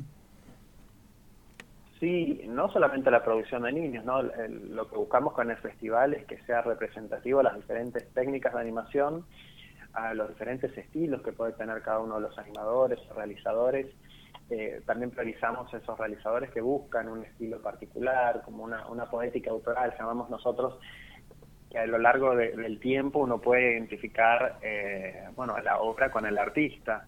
Eh, es una tarea difícil, pero bueno, también el objetivo del festival es tener una programación lo más heterogénea posible como para cubrir todos todos los gustos y, también todas las estéticas y propuestas y, niveles de producción que pueden tener los cortometrajes animados. ¿Y cuál es tu, perdón, Bárbara, ibas a decir algo? No te quiero, no, te iba a preguntar cuál es, si hay algún, hay algún estilo de animación que te guste más por sobre otros o que te parezca más desafiante. A mí en lo personal. A vos en lo personal, sí. Sí, a mí me gusta mucho la animación 2D. La tradicional a lo Ghibli, digamos. Eh, sí, sí, a mí lo que me gusta a nivel personal es, eso y a veces se refleja en parte a la gran cantidad de producciones 2D que puede haber en el festival, pero bueno, eh, es lo que, tal vez lo que consumí eh, en una primera infancia es con lo que uno queda marcado, pero sí, o producciones de Ghibli o también el, las películas de Disney clásicas, que es lo que, bueno, yo tengo eh, casi 40, entonces cuando yo era chico los, los, clásicos de Disney en 2D eran las producciones que, bueno que uno consumía en vacaciones de invierno y después en la tele o en el VHS, así que bueno, me quedó ahí mi, amor por, el, por la animación 2D. Yo le contaba hoy a Bárbara que había conseguido unos cortos de Disney del 60, una cosa así, de ¿te acordás esos de, de Disney donde Tribilín, donde Goofy aprendía a hacer algo, a manejar, a pescar, esas cosas? Eh, en italiano le contaba hoy que los estaba viendo, que los había conseguido y, y, los estaba mirando. El nivel de calidad que tienen es impresionante. Uno medio como que no le da bolilla porque éramos chicos, pero ahora revistos, a, nosotros tenemos más de 40, eh, eh, tienen un nivel técnico apabullante. ¿no?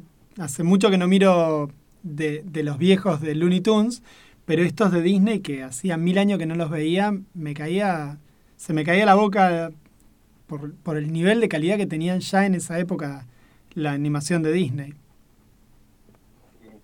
Sí, bueno, también hay que entender que ellos sí tienen todos los recursos disponibles, ¿no? A, a su disposición.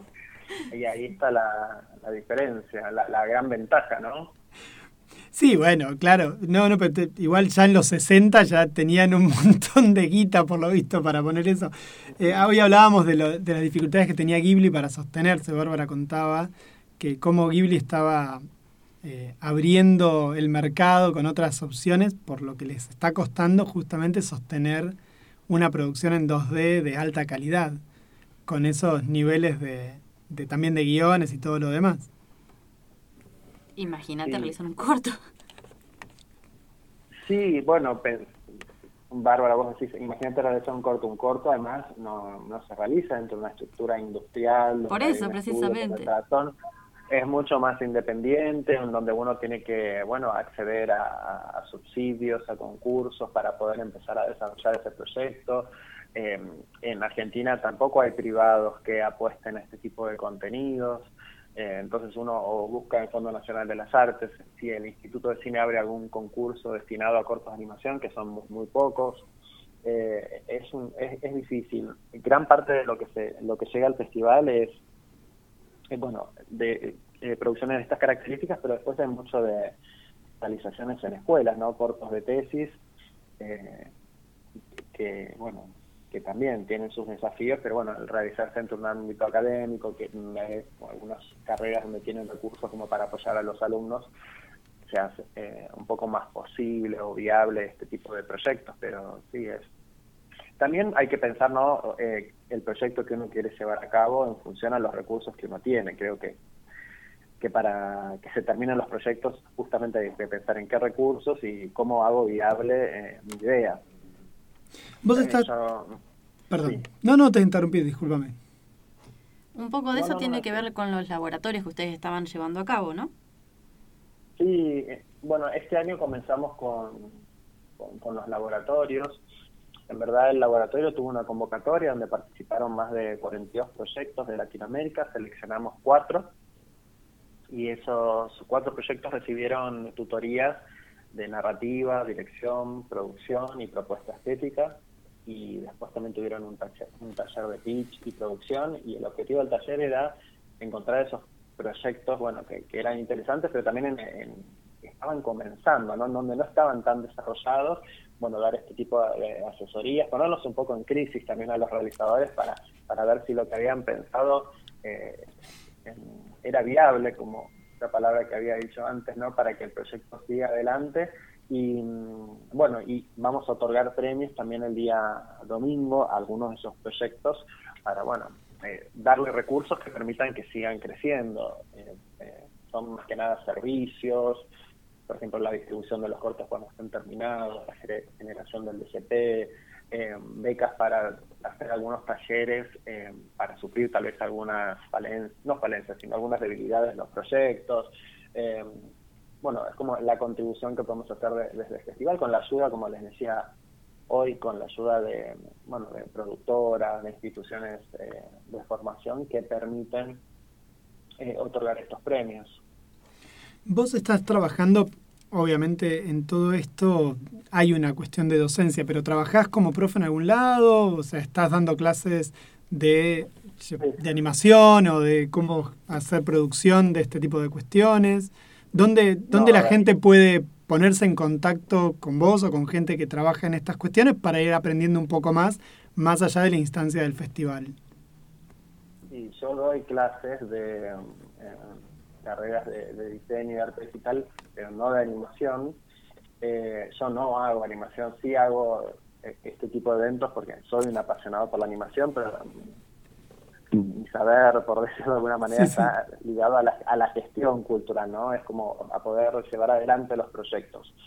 Eh, y cualquier consulta que alguien que le interese este tipo de producciones o este tipo de eventos, eh, a través de la página de Anima Latina hay un, hay un formulario o bien a través de nuestras redes, nosotros respondemos todos los, los mensajitos y es una forma de estar en contacto y bueno, de hacer crecer la- el público, la audiencia que pueda tener el, el festival. Así que nos pueden encontrar en todas las redes como Anima Latina o Anima Latina Festival Sí, y la página es animalatina.com.ar. esa la, la acabamos de compartir ya por, por alguna de nuestras redes sociales como para, para ir eh, comentándole a la gente, para que vayan mirando mientras estábamos charlando, que estuvieran abriendo ahí la paginita y mostrando, viendo el enorme cúmulo de cosas que hay. No sé, Barbie, vos querés Bueno, preguntar va a alguna estar cosa ahora más? disponible entonces a través de la página de Lumitón en forma online para quienes no estén en Buenos Aires, algunos de los cortos o es la totalidad. No, son es solamente la competencia de eh, cortos de escuelas de cine de Argentina, que son, si mal no recuerdo, 17 cortos. Y después hay tres cortos de talleres de, de niños. Así que en total son 20 cortometrajes que van a estar hasta el domingo 14 disponibles online. Y quienes estén en, en la ciudad de Buenos Aires o que conozcan a alguien que está en la ciudad de Buenos Aires y le quieren pasar el dato, eh, sábado y domingo quedan algunas actividades y proyecciones en el Centro Cultural San Martín eh, a partir de las 18 horas y algo que no dije pero que es muy importante es que todas las actividades eh, son gratuitas. Buenísimo. Buenísimo. Bueno, Ezequiel, muchísimas, muchísimas gracias por el tiempo que nos has destinado. Yo estoy escuchando con un poco de interferencia, pero creo que me escuchas bien. Quería agradecerte muchísimo el tiempo que nos has destinado y a la gente que se ponga en campaña para ver estos cortos, estos cortos que ya están disponibles online. Y, Y, bueno, la- quienes estén en Buenos Aires pueden aprovechar para la última jornada ir a ver el cierre del festival. Y ojalá que también nosotros podamos visitarlos en algún momento llevando alguna muestra o actividades del festival a Trelew. Bueno, muchísimas gracias por, por la intención, ya es un montonazo. Bueno, Ezequiel, un gusto enorme haber conversado con vos. Te mandamos un abrazo grande y te liberamos que tengas un lindo fin de semana. Sí, seguramente ahora vas a ir seguir laburando entonces con el, con el festival el día de hoy y mañana, así que te, te dejamos tu valioso tiempo. Bueno, muchas gracias por, por el tiempo y por, por el espacio para difundir la actividad. Gracias a vos, un abrazo. Charlábamos, Con Ezequiel Dollinger de el Festival Anima Latina. perfecto. Ahí pusimos en, no en nuestras redes, sino en las mías personales que estoy compartiendo porque no tengo acceso de esta computadora a las Ahora de vamos Buenos a estar Presagios. poniendo también en las de Buenos Presagios eh, la página, los Exacto. links y también el cronograma de las actividades que van a haber el día de hoy y mañana En, forma es presencial y eh, Lo en demás, forma online, va a estar disponible hasta el 14. Exacto, sí. Y en la página van a ver que dice el primero al 15, de ahí el yerro primero, pero bueno, claro, constaba, contaba con dos, con dos partes. Y si hay gente que además le interesa la cuestión de la animación, o habla con Gastón Sirigman, que es nuestro pope local al respecto, o si no también se puede comunicar con las redes de la, del festival. Ahora vamos a pasar un poco a una música que le elegí porque ayer Ciro la cantó en vivo en el cumpleaños de la escuela, se animó a cantar esta canción eh, y estoy como padre baboso y conmovido, que es Rezo por vos de Charlie y de El Flaco Espineta.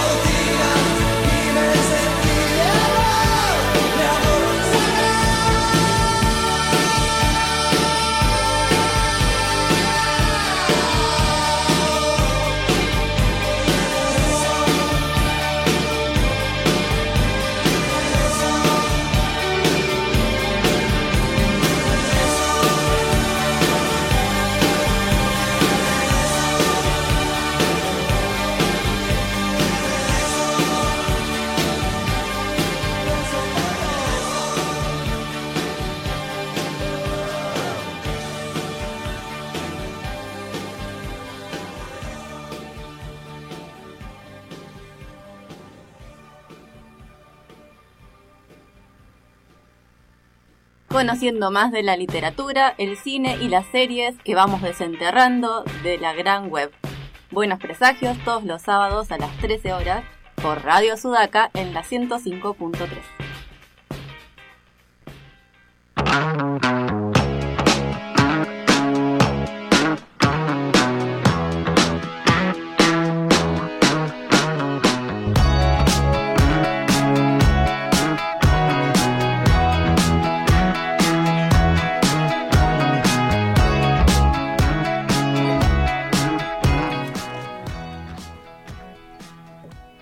bloque de buenos presagios y todo porque Bárbara justo tiene cinco dedos en una mano, entonces los puede poner altos y a la vista. Entonces yo entiendo, sin, sin que ella me diga nada, que ese es el número del bloque en el que estamos. ¿Estamos de acuerdo? Estamos de acuerdo, sí. Porque sí. el viejo y querido chiste de cuántos dedos ves acá y decir cuatro porque hay cuatro levantados y el gordo plegado y que te digan, no, no, hay cinco dedos, qué sé yo. Pero no, en este caso coincide, coincide la correspondencia uno a uno, dedo, cantidad y es el quinto el bloque. lenguaje claro, simbólico, representado acá en esta mesa. No, ahí va- y una vez más, No, ya entramos Enrique, en la Enrique nos de muestra cómo movemos, ponemos cómo los ponemos los dedos para mostrar al aire. La gente esto no lo sabe. Si querés dejar un pulmón acá, Barlama, no hay ningún problema. ¿eh? Sí, Podés proceso de recuperación. Sí, claro, sí. Lento, Lento, lento, lento. lento, el proceso de recuperación. Se lo ve la- espléndido. Igual amorosa penicilina de por medio, pero igual no.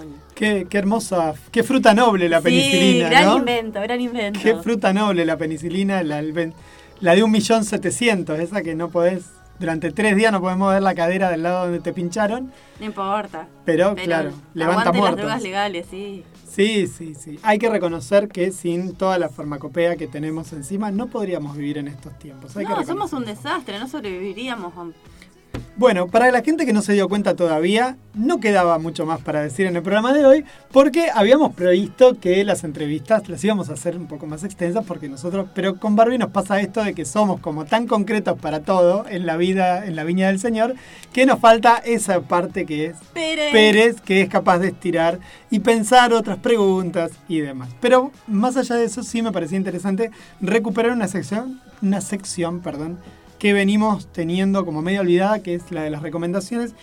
Y quería charlar o quería presentar tres cositas de distintas índoles, dos literarias, porque vamos a tratar de, vamos a hablar ya con una de las autoras de estas novelas. Y vamos a tratar de ponernos en contacto con la gente que coordinó la selección de cuentos de otra antología que voy a conversar. Por un lado, quería comentar la tercer novela de Flor Canosa, una escritora bonaerense, en realidad porteña ella, que eh, es docente universitaria, guionista y además montajista de cine que es del 78 como yo, según la solapa del libro, y que yo le compré la vez pasada su tercer novela que se llama La segunda lengua materna, que viene un poquito vinculada con una novela anterior llamada Pulpa, que también tuve la oportunidad de leer. Me estaría faltando una sola novela de ella hasta ahora para leer, que es Los accidentes geográficos, que todavía no tengo que ver cómo conseguirla. Está en la versión digital y está en papel, pero bueno, quiero ver si cuando pueda conseguirla en papel, tenerlas. ¿De qué va la segunda lengua materna? Bueno, una cosa bastante, bastante interesante. Ya vamos a charlar con Flor más detenidamente, ya nos pusimos en contacto para las próximas semanas poder tener una entrevista con ella, muy amable. Eh, la segunda lengua materna es una distopía, si se quiere, pampeana. Muy pampeana, pero en el sentido de nuestras pampas. Ocurre en Buenos Aires, donde de alguna manera la sociedad argentina se ha convertido en una sociedad hipertecnificada, donde el resto del planeta uno no sabe bien qué ha ocurrido, pero lo único que sabemos que de alguna manera Argentina se ha convertido en una especie de utopía eh, y pop, donde eh, todo anda bastante bien, siempre y cuando no mires los bordes de las cosas, ¿no? Como que hay ahí, Es bidimensional la, la realidad.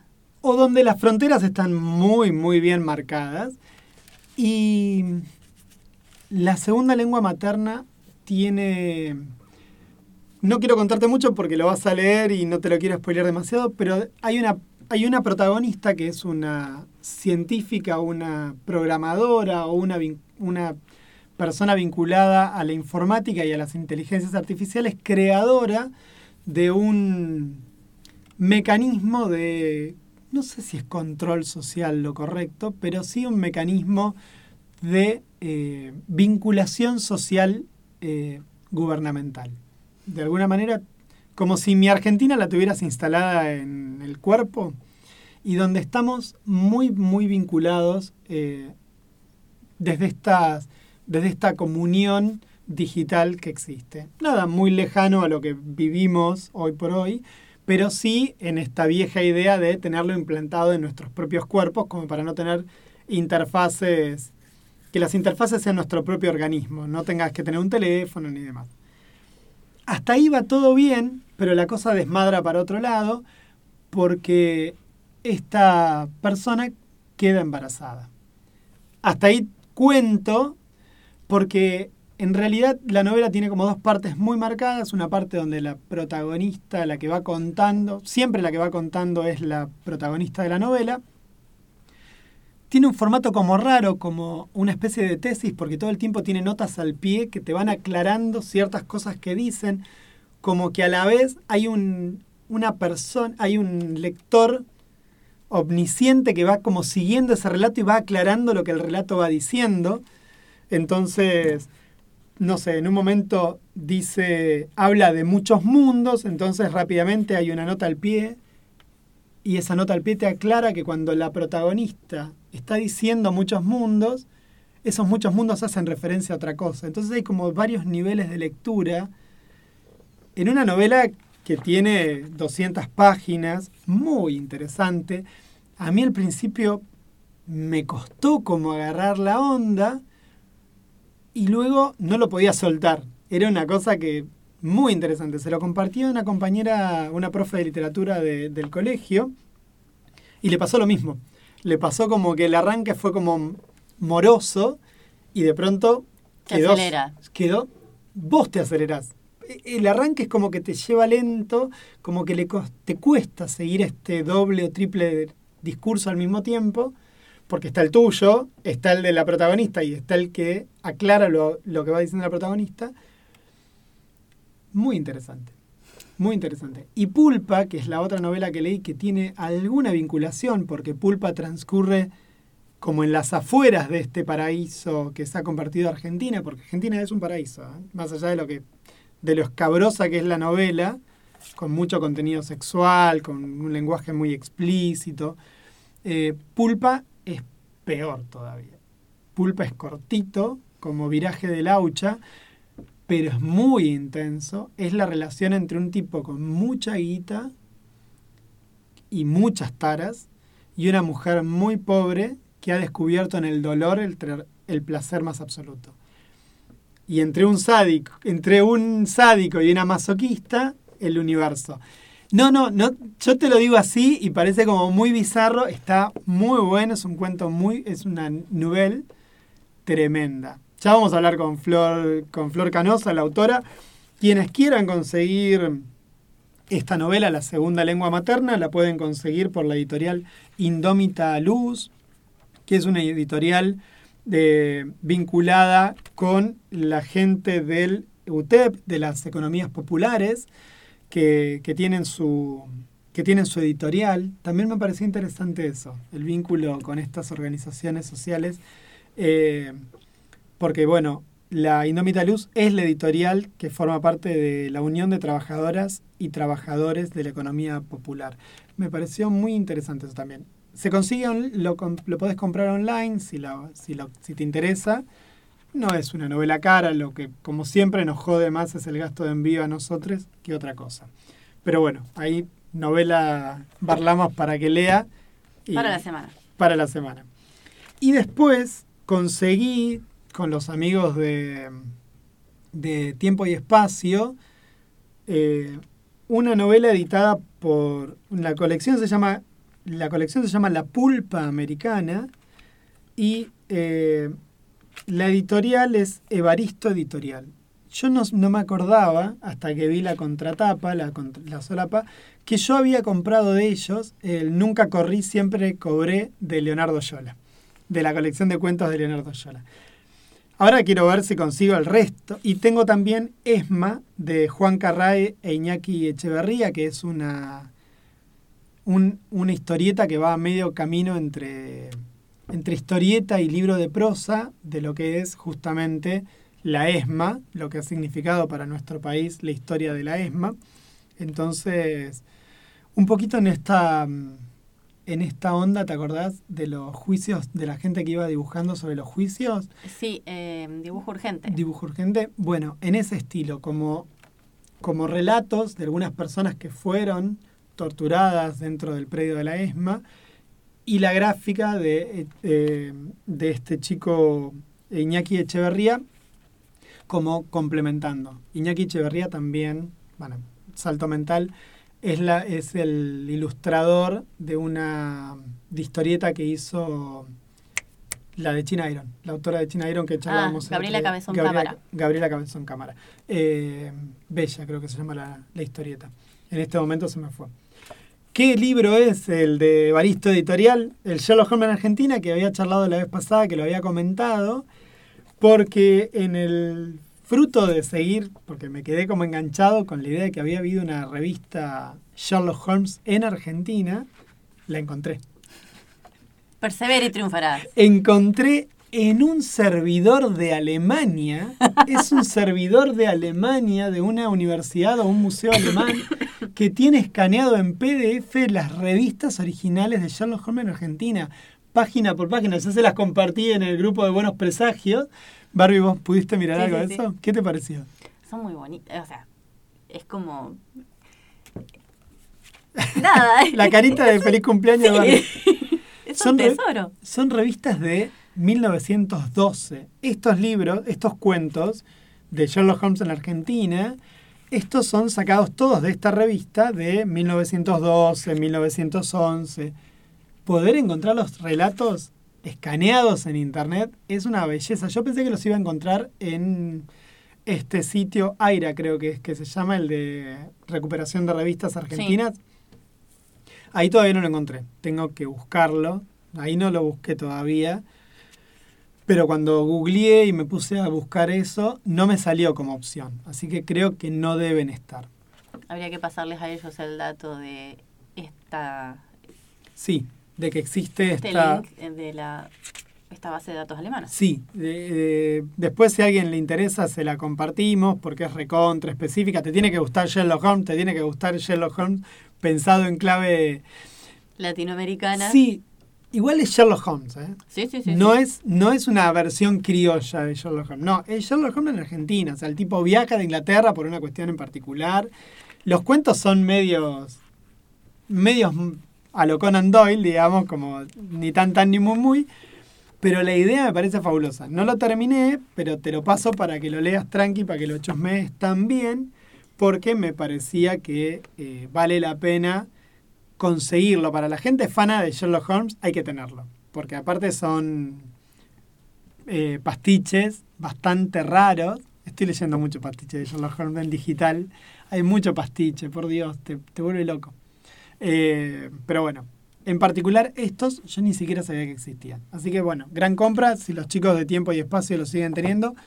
Eh, un golazo. Recomendable. Sí, recomendable. Y vamos a ver si podemos charlar con Ezequiel de Rosso, que es El compilado. Que hizo el- la selección. Sí, estoy viendo cómo lo engancho porque todavía no lo encontré al muchacho, pero ya, Ya que era por alguna red. ya lo voy a stalkear y si no, la gente que nos ayude.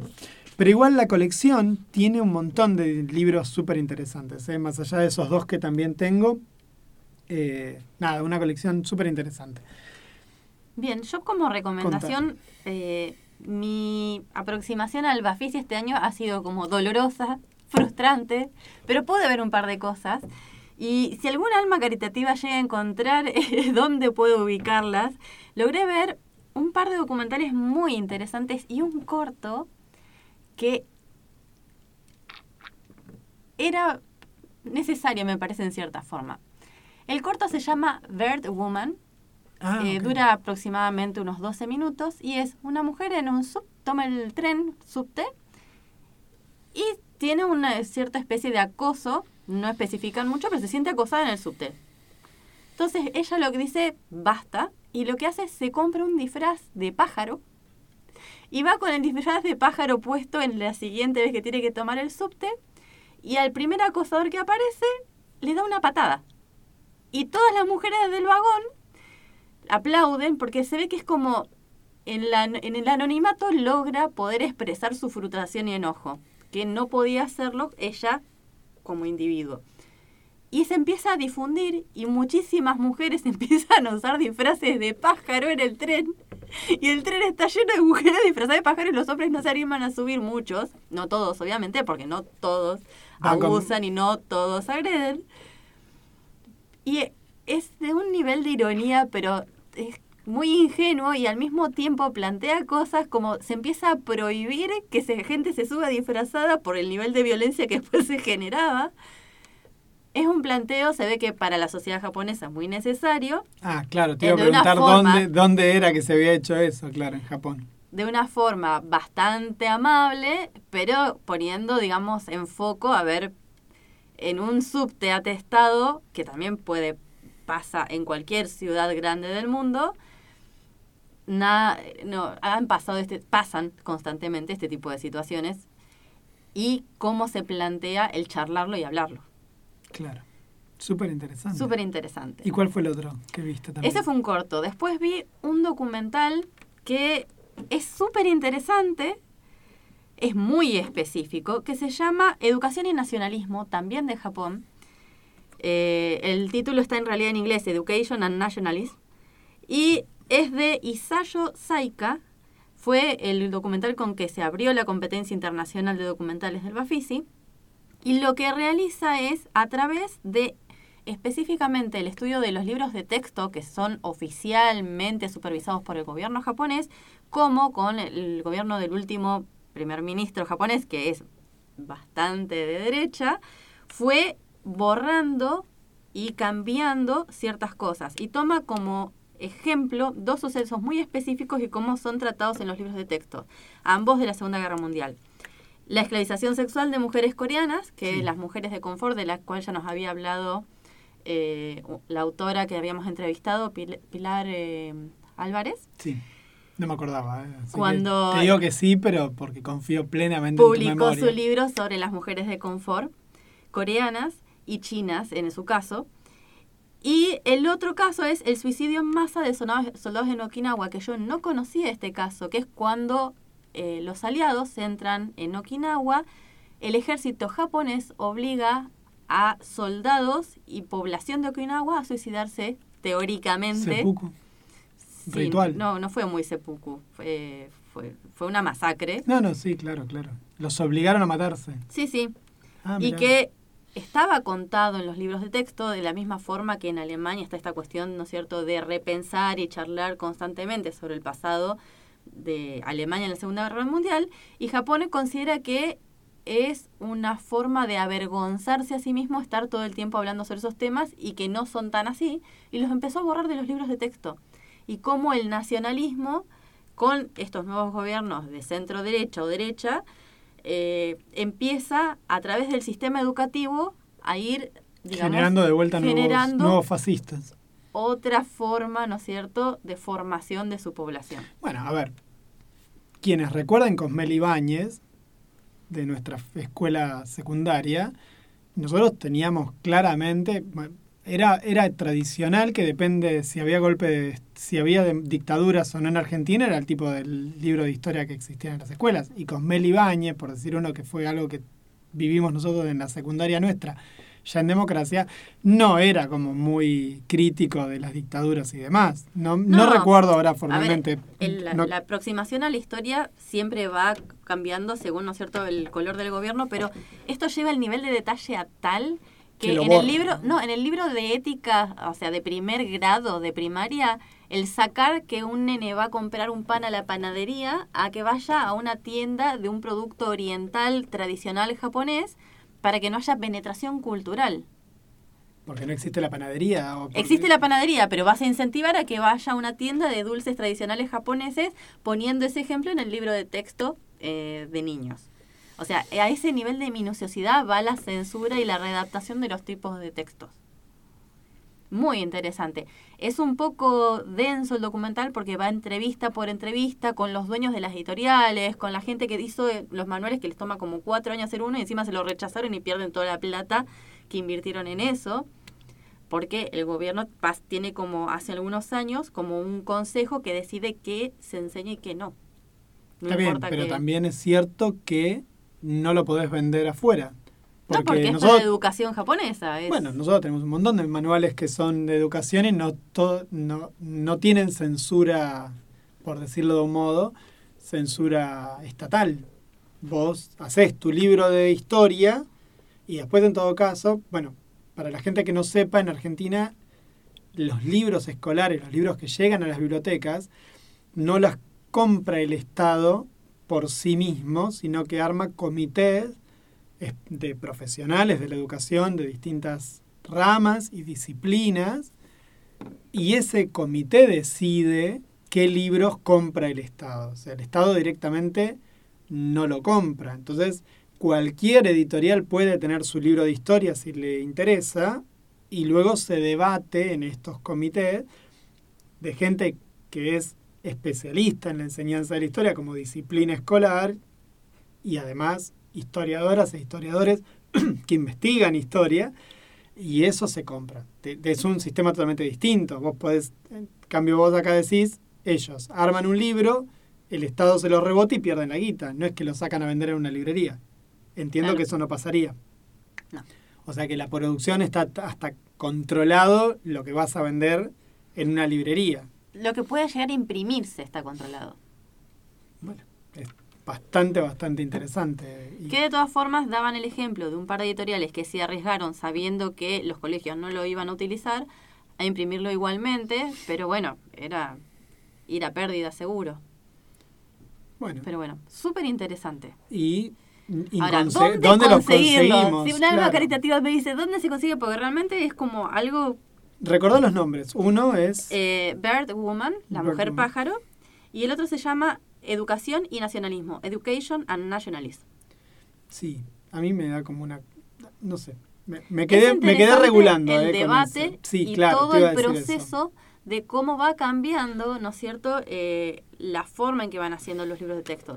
Y sobre cosas que además son países que tienen como políticas de memoria que eh, venían siendo como muy abiertas y también muy críticas respecto a su, participación, ¿no es cierto?, en holocaustos que fueron, ¿no es cierto?, durante la Segunda Guerra Mundial. Y empezar a negarlos es un tema. La pregunta es si a la población japonesa le importa.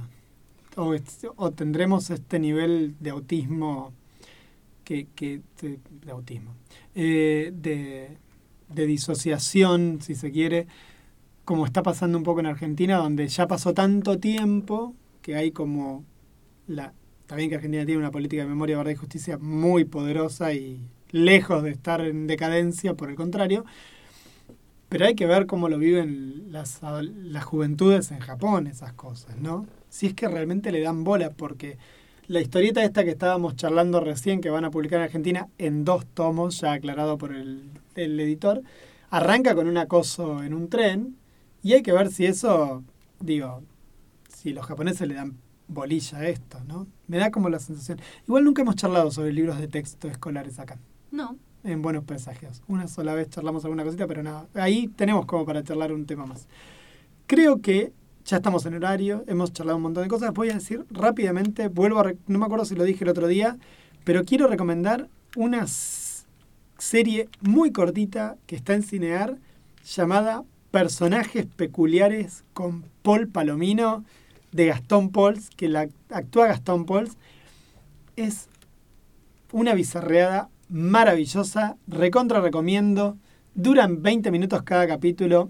Gastón Pauls está excelente, excelente, hace un personaje maravilloso.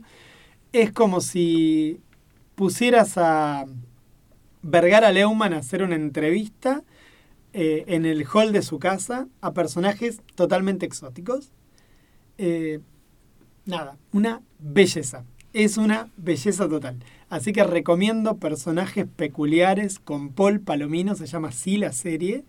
Está, la encuentran en Cinear. Es viejita, ya tiene bastantes años, tiene bastantes años. Es del 2018, una cosa por el estilo, ya tiene sus años, pero no tiene desperdicio. Yo la encontré de carambola chusmeando Cinear el otro día y me pareció una joya total. Es una plataforma que vale la pena explorar. ¿Nos vamos? Nos vamos. ¿Elejoteamos? ¿Preparamos el adiós bye bye, Lautaro? Mandamos saludo grande a toda la gente, saludos a eh, Pablito. Y acá nos está mandando Mike Wayne eh, una, un videito de YouTube, así que sobre nazis en Japón. Una, Mike está muy dañado, pero le vamos a agradecer igual. Esto no sé de qué se trata, pero vamos a buscar... Vamos no, a ¿qué significa la esvástica para los japoneses? Significa Ah, eso. Eh, ¿Qué significa la esvástica para los japoneses? Algo que ya charlaron el otro día cuando hablaron de Tokyo Revenge, acá los chicos, algo charlaron el otro día. ¿Nos vamos? Nos vamos. LJ. Las